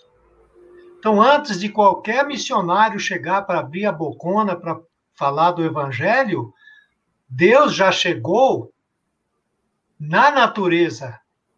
Deus já chegou abrindo a picada para quem vai falar. A natureza já está lá, apontando para o Criador. Aliás, se a gente olhar no livro do Gênesis, a primeira ação de Deus missiológica no mundo não foi com a raça humana, foi com a criação, que estava em trevas, Gênesis 1:3, e disse Deus: haja luz. Então, Deus ilumina a criação e a resgata do, da, do Calvino chama caos, né? Ela estava caótica. Deus a resgata do caos na criação da luz. Então veja que bonito, né? O nosso Deus é um Deus criador nesse sentido. Então a, a, a, o desafio para nós é imenso, é imenso. Eu não sei quanto nós estamos em relação a tempo, Jorge, que eu queria mostrar duas coisinhas aí que eu fiz aí no seminário. É, você já, você já, não, fica tranquilo, você já, já vamos mostrar logo em seguida.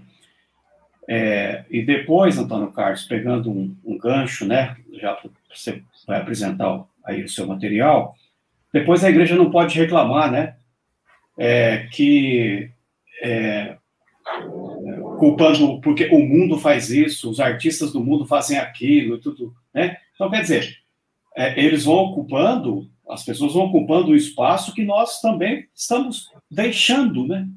Esse espaço é, para o mundo. Quer dizer, é, se nós, como comunidade do Senhor, não resgatamos esses valores, por quê? Porque muito, né, Alfredo, aí entra no seu campo da história, dessa mentalidade que a gente tem, é que essa mentalidade separatista, né, de um protestantismo que aqui chega, separando a gente da cultura, é, nós não, nunca puder, podemos cantar os, os, os, os, os cânticos nos ritmos brasileiros.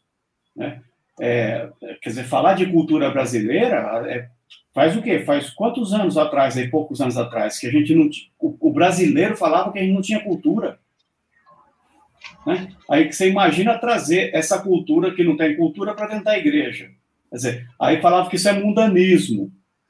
Uhum. Então, as pessoas, o mundo vai assumir o lugar. Uma outra, é, uma outra, ideia também que é bem bacana, e a igreja aqui, uma igreja em Londrina fez recentemente, dependendo do número de gente que você tem, se não, faz um, um, um aglomerado de algumas igrejas no bairro, numa cidade, faz uma exposição Pega das igrejas, aqui tem um salão social maior, exposição que eu estou falando do próprio povo da igreja, que a gente nem conhece.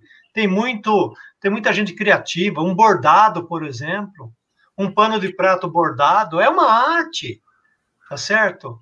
É, quando, quando uma moça pega e pinta a unha de uma senhora com todos aqueles negocinhos, tá? é uma arte. Então vamos, vamos é, fazer isso, tá certo? Vamos fazer isso.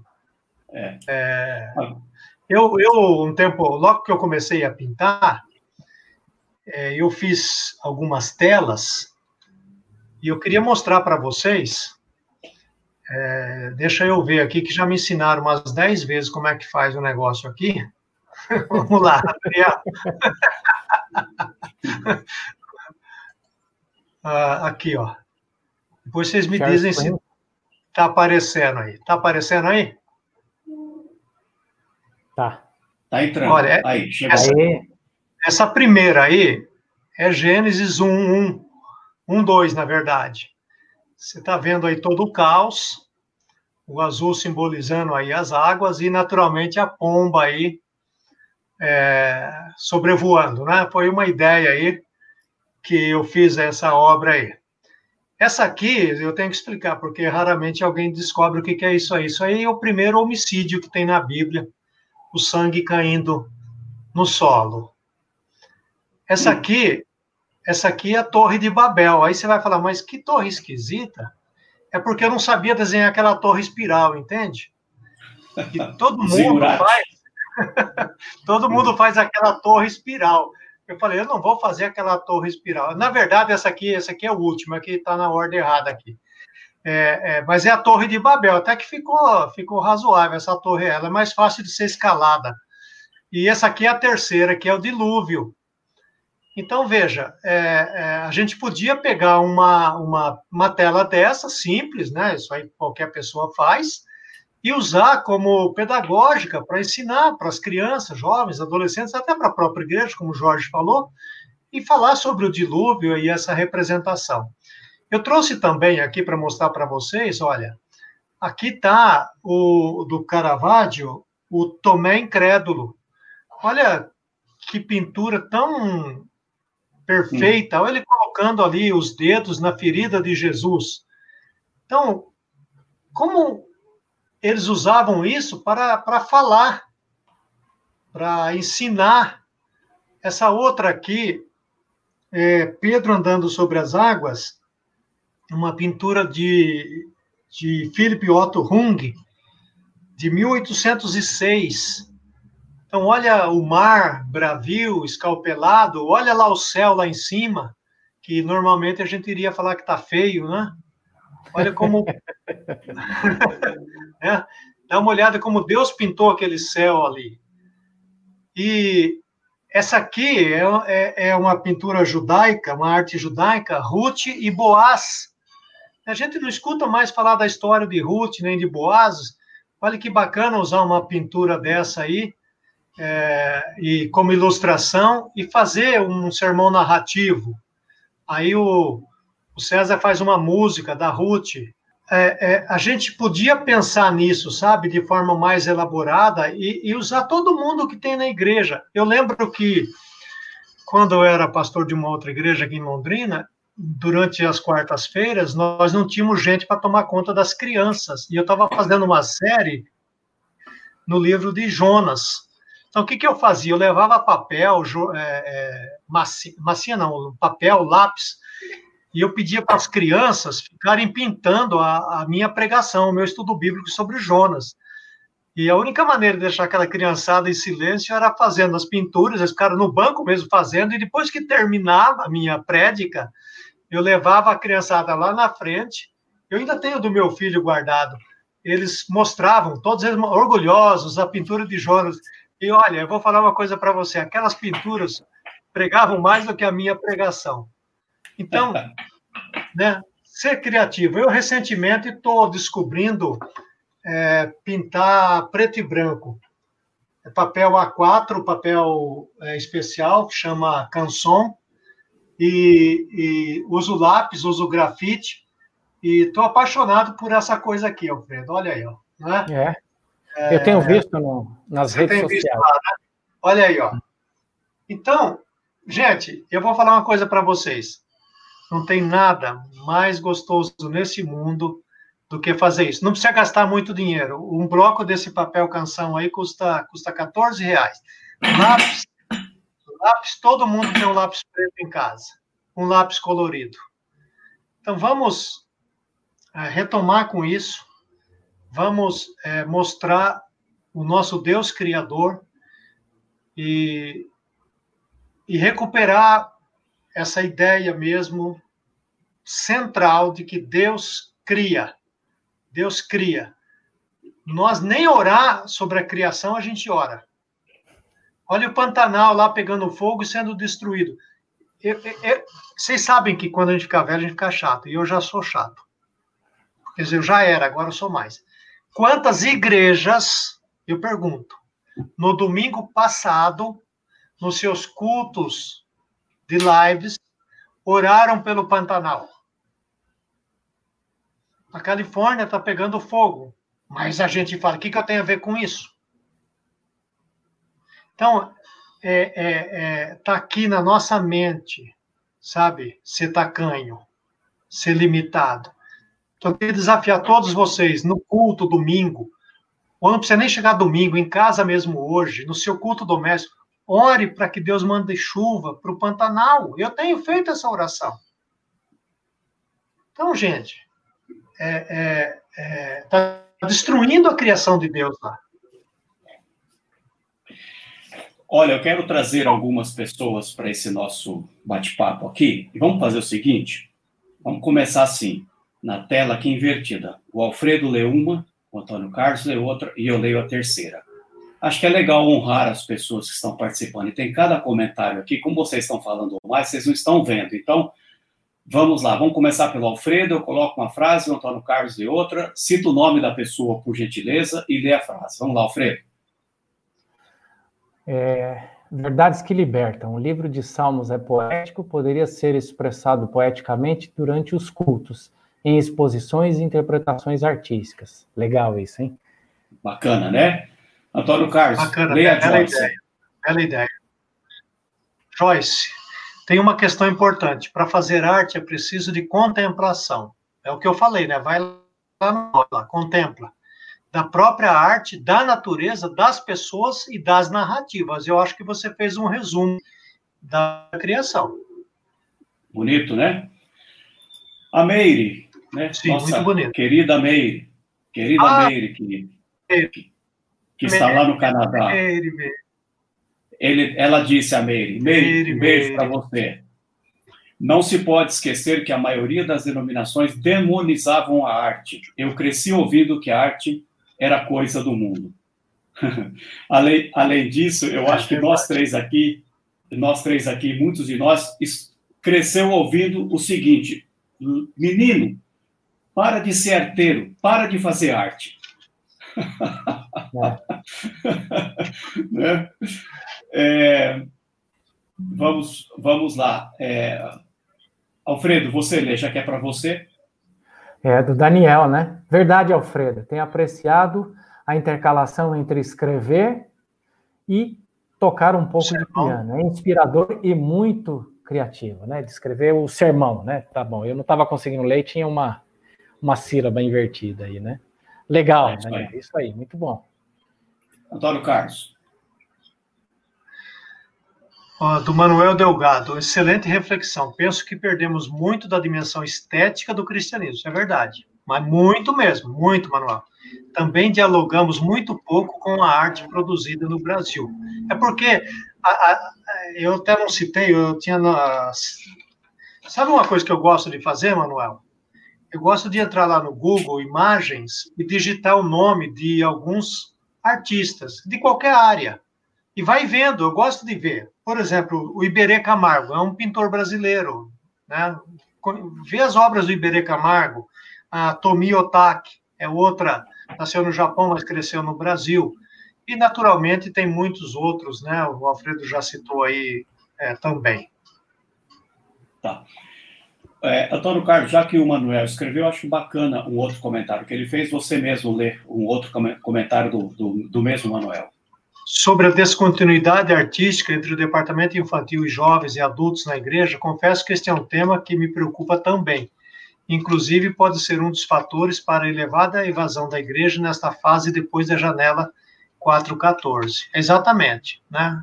É, se a gente, sabe, Manuel, os pastores, de uma maneira geral, e pastoras, mas tem mais pastores que pastores, eles não, não, não, não dão, não dão espaço para os jovens, para os adolescentes. Então, a, a, eles acabam indo criar essa arte em outro lugar, tá certo? É, por exemplo, você tem lá uma, uma, uma, uma parede da, da, do, da escola dominical das crianças. Chama os adolescentes lá, manda pintar, pinta aí de qualquer cor aí, faz um, sabe, um fuá aí. Deixa a binada fazer as coisas, né? Mas não, ele pinta de branco e depois fica é, é, o diácono na porta para não colocar o pé na, na, parede, porque vai, vai sujar naturalmente. a, Eli, a Eliane é, Balarim, né, escreveu isso que o Antônio Carlos até comentou agora há pouco, né? É, e de fato, eu aqui do meu apartamento hoje, fiquei olhando para o horizonte que, assim, eu não conseguia ver o que eu via de tanta eu não sei se é fumaça, o que está acontecendo. Hoje, o céu de Londrina, logo cedo, estava cinza, por conta das queimadas. quantas reflexões são possíveis de se fazer em pregações. A natureza tem sofrido com as mãos, com as más ações praticadas por nós, é, homens e, e mulheres. Eu até publiquei essa semana um versículo do profeta Jeremias que ele diz que toda a terra está devastada e não há quem tome isso a peito, né? Olha o Pantanal, é... né? Jorge, Jorge, deixa, é. eu ler, deixa eu ler uma frase do César que está ali, não está aí com Pode você. Ir. O amor, antes de criar, era substantivo. Cria e vira verbo. Amar vira movimento, porque vira uma pessoa. O amor se revela em Cristo. Então, veja, a expressão do amor, né? o, César, o César é um artista, ele sabe disso. Colocar isso em letras, porque é sentimento, é, é emoção. E nós temos o nosso volitivo, mas a, a, emoção fala muito alta. Por isso, eu, por exemplo, César, deixa eu te falar uma coisa. Eu não entendo nada de música. O Jorge ainda é, é, é versado em música aí, que é uma arte. Mas eu não entendo nada. Mas olha, se tem uma coisa que eu sempre ouvi, as músicas nossas, e eu fiz muitos sermões, muitos sermões, eu fiz fundamentado em músicas que eu escutava, vencedores, o pessoal da Batista do Morumbi, lembra? Batista do Morumbi, é, eu escutava uma música e dependendo do, momento que eu estava vivendo, eu fazia um sermão em cima daquela letra, daquela música. A, a, a, a gente não faz mais isso. Então, faz um sermão em cima de uma música, faz uma música em cima de um texto bíblico, e faz as duas coisas. É, é, eu lembro, Jorge, num congresso que eu fui em Amsterdã, acho que um dos primeiros que eu fui, toda a mensagem tinha um teatro de sete minutos sobre a mensagem. Olha como reforçava, Alfredo, aquilo que você falava. Olha como reforçava o aprendizado. Vinha, porque o cara vem e fala, blá, blá, blá, blá, blá. Aí vinha jovens e tal, e fazia um teatro de sete minutos. Uma igreja que eu frequentei lá em, em Bel Air, todo culto tinha um vídeo de três minutos sobre a mensagem. Então, mas quem fazia isso? O pessoal da igreja fazia. Sentava, escrevia o roteiro, perguntava para o pastor que, mas agora, veja, do jeito que a nossa igreja aqui é bagunçada, o cara não sabe que vai pregar dez minutos antes do sermão, não dá para fazer, não dá para usar arte mesmo, né? A gente há de, é. convir com isso, né? Acho que uma é. próxima live nossa tem que ser sobre homilética, né? Agora, é o, americano, o americano é doido, né? Ele já sabe que vai pregar dois meses com antecedência. Então, quem é da, do departamento de arte, de criatividade, já pode ir pensando. Agora aqui o cara, o cara, o, o menino da música, o César está aí, o menino da música não, não sabe cinco minutos antes do culto o que o bendito pastor vai pregar. Então, é. o pastor prega sobre a segunda vinda de Cristo e a música é sobre derrubar a muralha de Jericó.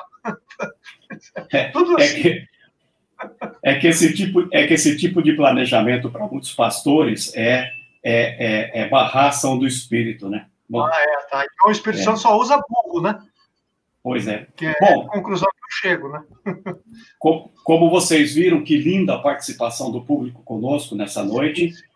É, eu, te, eu tenho dois avisos para dar agora para o nosso público. Enquanto isso, enquanto isso, vocês dois se preparem para trazer as considerações finais de vocês. No máximo dois minutos, tá? Vou cronometrar. as considerações finais. Eu vou começar pelo, pelo Antônio Carlos, as considerações finais, e depois você, Alfredo, que é o nosso preletor convidado de hoje, tá? Então eu já volto com vocês daqui a pouquinho e vou fazer apenas é, dois recados para nossa turma aqui. Bom, o primeiro recado que o Daniel aí está nos auxiliando é sobre o nosso vestibular. Eu espero que essa reflexão dessa noite tenha trazido alguns anseios para a sua vida. A gente precisa, gente boa, humildemente falando. Aqui não tem nenhum orgulho, nenhum ar de superioridade, nada, nada mesmo. Nós precisamos ajudar a igreja evangélica brasileira, na sua totalidade e complexidade, a pensar teologicamente muitas questões. Uma delas, hoje, por exemplo, foi a respeito da arte e da cultura. Quando eu digo que nós precisamos, eu estou dizendo de verdade, que nós precisamos de você. O Brasil precisa de você. Você precisa estudar teologia para ajudar mais e melhor a sua igreja e, consequentemente, a igreja brasileira. Então, por que não estudar teologia conosco? Por que não aflorar este dom que Deus te deu com mais conhecimento, com mais capacidade? Então, por favor, ouça o que o Espírito diz a você. Se você deseja ajudar a igreja brasileira, a teologia pode ser este caminho maravilhoso na sua vida. Venha estudar conosco. O vestibular está aí até uh, o dia 20 de setembro. Você pode fazer sua inscrição e estudar aí da sua casa, online, no nosso, nesse, nesse, nessa graduação em teologia online, tá bom? Fica esse convite para você. Agora, se você quer ir para um, um, um passo um pouquinho mais adiante, nós também queremos convidar você para o nosso mestrado profissional em teologia. Né? E você pode é, estudar conosco para já se aperfeiçoar um pouquinho mais. Então, nosso convite é para que você estude conosco também no nosso mestrado profissional em teologia. Nesse momento, ele está acontecendo de forma remota por causa da pandemia, ou seja, aulas ao vivo, né? remoto, mas não presenciais em Londrina, mas assim que acabar e passar esse momento difícil que nós vivemos, vai ser então presencial de maneira modular nos meses de julho, que normalmente são férias, e de janeiro, e assim então você pode estudar aí com os doutores da, da Faculdade Teológica Americana nas suas formações, e tanto na área de teologia é, pública, que é uma das dos segmentos que nós temos, e outro segmento é praxis pastoral urbana. Então são duas áreas que você então pode vir e estudar conosco. Então esses são os dois recados que a gente queria dar. Então quero trazer aqui o Antônio Carlos para trazer as suas considerações finais e depois então o Alfredo. Bem, primeiramente agradecer ao Alfredo, meu amigo pessoal, por essa é, oportunidade, esse tempo que ele nos proporcionou. A todos vocês, indistintamente, que estiveram conosco, todos vocês são artistas, todos vocês, precisa crer nisso. É, ainda semana passada eu ouvi uma música, já ouvi várias vezes, na verdade, porque eu amo essa música, da Kel Smith. Então, se você não conhece, eu escrevi é, uma devocional, está lá no meu Facebook. Aliás, você pode entrar lá e, e ver minhas devocionais, a Cebarro, né? Olha o que, é, o que a Kel Smith diz na sua música que se chama Mudei. Tudo passa até as estações. Olha a teologia da criação. A gente não canta, mas né, o pessoal está cantando. Tudo passa até as estações. Serve de esperança aos corações. O que, que ela está falando aqui, a Kel Smith? Que, olha, isso vai passar, essa dor vai passar, assim como a estação passa. Você vê as estações passando, isso serve de esperança aos corações. Gente, olha a teologia da criação aqui, que bonita. Aí ela diz assim: ontem passou de novo a criação e o amanhã ainda não é meu. Mas e o amanhã ainda não é meu. Tudo que mudou me transformou no que hoje sou eu. O ontem passou e o amanhã não é meu. O que, que você tem? Você tem hoje. Quando eu li a letra da Kel Smith, chama Mudei, anota aí. Escreve aí, Enio. Kel Smith, Mudei. Eu pensei, isso aqui é coisa de Bíblia. E eu fui fazer uma pesquisa e a Kel Smith, de fato, hoje ela não frequenta mais, mas o pai dela é pastor batista. Porque eu vi o apóstolo Paulo nessa letra aqui. É uma letra profunda. Tudo passa até as estações e serve de esperança aos corações. O ontem passou. Não dá mais. O amanhã não é seu ainda, o amanhã não é meu. Tudo que mudou me transformou no que sou eu. Olha, eu ainda vou cantar essa música lá na igreja eu falei até pro, pro Daniel, e aí é, vai ser a última pregação naquela igreja, viu, Daniel? E você é a última música.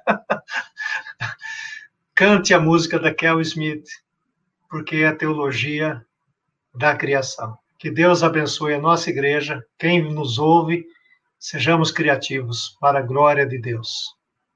Obrigado. Legal, gente. Também foi, foi um prazer passar esse tempo com vocês. Agradeço o Jorge pela, pela mediação, o Antônio Carlos aí pela parceria, Faculdade Teológica Sul-Americana por me acolher mais uma vez. Eu queria também dizer para vocês que eu, eu, tenho atuado nas redes sociais, né? Facebook, basta o meu nome, Alfredo Oliva, Instagram, e eu tenho também um canal é, no YouTube onde eu falo de várias coisas, dentre tantas coisas que eu falo sobre arte, sobre principalmente Van Gogh, não exclusivamente, mas sobre Van Gogh, que é o meu artista preferido. E você me localiza lá no YouTube só pelo meu nome, Alfredo Oliva. E eu queria deixar para você esse desafio de você é, procurar é, expressar o seu lado criativo, né? Essa, essa pandemia, ela tem sido muito mais amena para mim, é, em função de eu, de eu poder gastar boa parte do tempo fazendo arte, né? E isso ajuda a trazer um equilíbrio emocional, afetivo, é, ajuda a produzir um crescimento espiritual e também, naturalmente, deixa a gente mais, mais tranquilo nesse, nesses momentos em que a gente fica um pouco aí é, mais em casa e tal, e não está tão acostumado com isso, né? Então, essa introspecção que a arte proporciona para a gente ajuda a gente a, a permanecer mais tempo em casa e a lidar com toda essa situação adversa, tá bom? Conversa com Deus aí, Faz, faça arte e fale com Deus enquanto faz arte e escute a voz de Deus. Isso é muito legal. Um abraço e até o próximo encontro aí. Muito obrigado, viu, Antônio Carlos e Alfredo. E antes de terminar, eu quero trazer aqui o Daniel Menara. Aí está ele. É, é um artista, sinto... é um artista. Exatamente, exatamente, Antônio Carlos. Eu me sinto no dever, né, enquanto, vamos dizer assim, um mediador nesta live, nesta noite, de trazer o Daniel, porque no nosso departamento Marcon, na faculdade de Marketing e Comunicação, é, ele é um dos responsáveis, junto com a equipe, de trazer as artes. Artes como, por exemplo, essa que aqui está. Essa daqui foi ele que, né, o departamento que ele coordena, que fez, e tantas outras artes, né, especialização, olha, neuropsicologia, o cérebro sendo colocado, então, é, é, é, bonito, é bonito que naquilo que a Faculdade Teológica Sul-Americana se propõe a fazer, ela também se propõe a fazer com beleza, com arte, é, com conceito, né? Quando ele pensa numa imagem, ele pensa numa é, numa lâmina que vai ser produzida.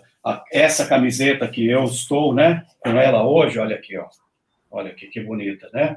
da faculdade foi feito pelo departamento, isso tudo tem uma intencionalidade, um conceito por detrás. Então, trago o Daniel aqui a público para a gente agradecer a você, Daniel, pela sua é, participação, viu, querido? Você é especial para nós, o, o, departamento é especial para nós. Então, fica aqui a nossa honra e a nossa gratidão por tudo que você tem feito, gerenciando essa live aqui comigo também, e tantas outras, viu, Daniel? Parabéns, você é grande. Obrigado por isso. Bom, nós vamos deixar vocês, então, infelizmente, nessa noite, e vamos deixar vocês com um pequeno vídeo para que você conheça, conheça um pouquinho mais. Quem conhece, relembra da Faculdade é, Teológica Sul-Americana, e a gente se vê, se assim Deus permitir, nas próximas jornadas. Fiquem com Deus e até a próxima. E privilégio e um prazer ter você aqui conosco, tá bom? Um beijo para todos vocês, de uma maneira carinhosa de todos nós que participamos nessa noite.